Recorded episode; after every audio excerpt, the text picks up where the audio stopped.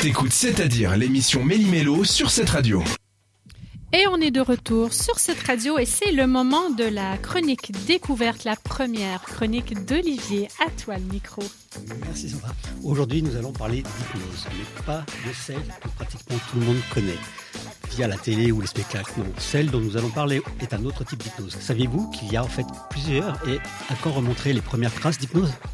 Euh, non, plusieurs sortes d'hypnose. Il y a plusieurs Il n'y a, pas seulement genre euh, attention 1, 2, 3, tu claques des doigts et Non, tu il n'y a dors. pas seulement ça. Non.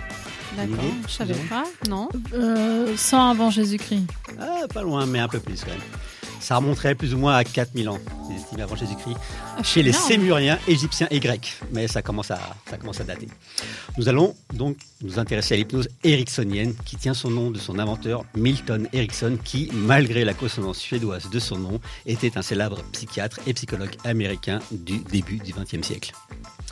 Celui-ci a mis au point une méthode que l'on peut qualifier de thérapeutique, car elle peut aider, par exemple, à se défaire des addictions, des phobies et de moult autres troubles du comportement, si l'on peut dire ainsi, qui peuvent, à un certain niveau, passablement gâcher la vie de tout un chacun.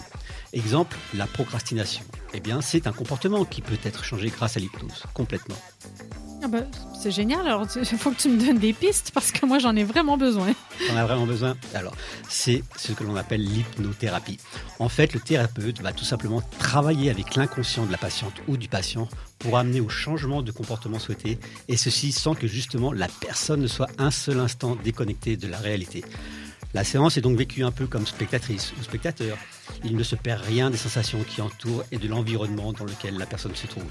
Elle peut très bien se voir voler en battant des ailes, donc des bras, tel un aigle royal, se voir nager dans l'océan, tel un dauphin ou une autre raie manta, ou tout simplement se voir allongée, tranquille, au soleil, dans un hamac, en sirotant une boisson rafraîchissante. Oui, moi, je veux, moi, je veux faire ça. Ah, on signe tout de suite hein, pour ça. C'est sympa. Hein les patients choisissent comme ils veulent leur séance et le thérapeute les guide en cela en fonction de leurs objectifs.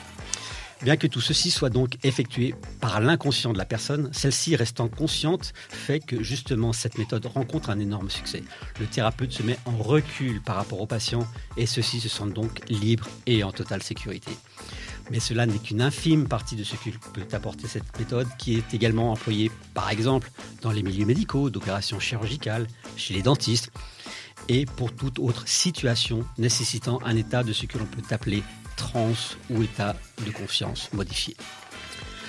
Voilà en quelques mots ce que l'on peut dire sur l'hypnose ericksonienne et j'invite donc tous ceux que cela pourrait intéresser à se renseigner plus en profondeur sur le sujet, par exemple sur Google, et à ça je fais un petit clin d'œil à Suzanne Rinaldi qui se reconnaîtra, ou tout autre moteur de recherche, ou alors se procurer l'hypnothérapie pour les nuls aux éditions pour les nuls. Exactement. Et au niveau Google, cabinet morphose est un très bon endroit. Ben, magnifique. Ben, je te remercie pour tous ces, ces bons conseils. On Mais salue, on salue donc Suzanne. Coucou Suzanne. On pense très fort à toi. Voilà, une petite pensée pour toi. Et puis, je te remercie beaucoup pour ces excellents conseils. Donc, alors, moi, j'ai déjà eu entendu parler de, de l'hypnose, justement, faire hypnotiser les patients pour qu'ils puissent se, se détendre plus facilement, comme chez Tout le fait. dentiste et Mhm. tout ça. Alors, moi, je pense pas que je serais capable. Je suis déjà tellement tendue chez le dentiste. J'ai besoin d'une grosse injection antidouleur, comme ça, je sens rien. Mais je sais que mon fils, avant d'avoir une, une opération il y a quelques années en arrière, on m'a dit qu'elle allait avoir une infirmière spécialisée en hypnothérapie qui allait s'occuper de lui. Alors, quand il s'est réveillé, il était dans un état, alors, je vous raconte pas. Puis il m'a dit, je suis très déçue de mon opération. Ils me l'ont Oh. pas fait.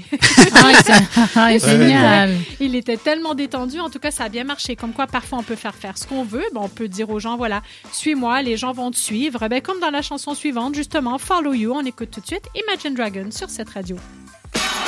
Euh, C'est-à-dire que t'as loupé quelque chose? Bon, bah rendez-vous en podcast sur cetteradio.ch.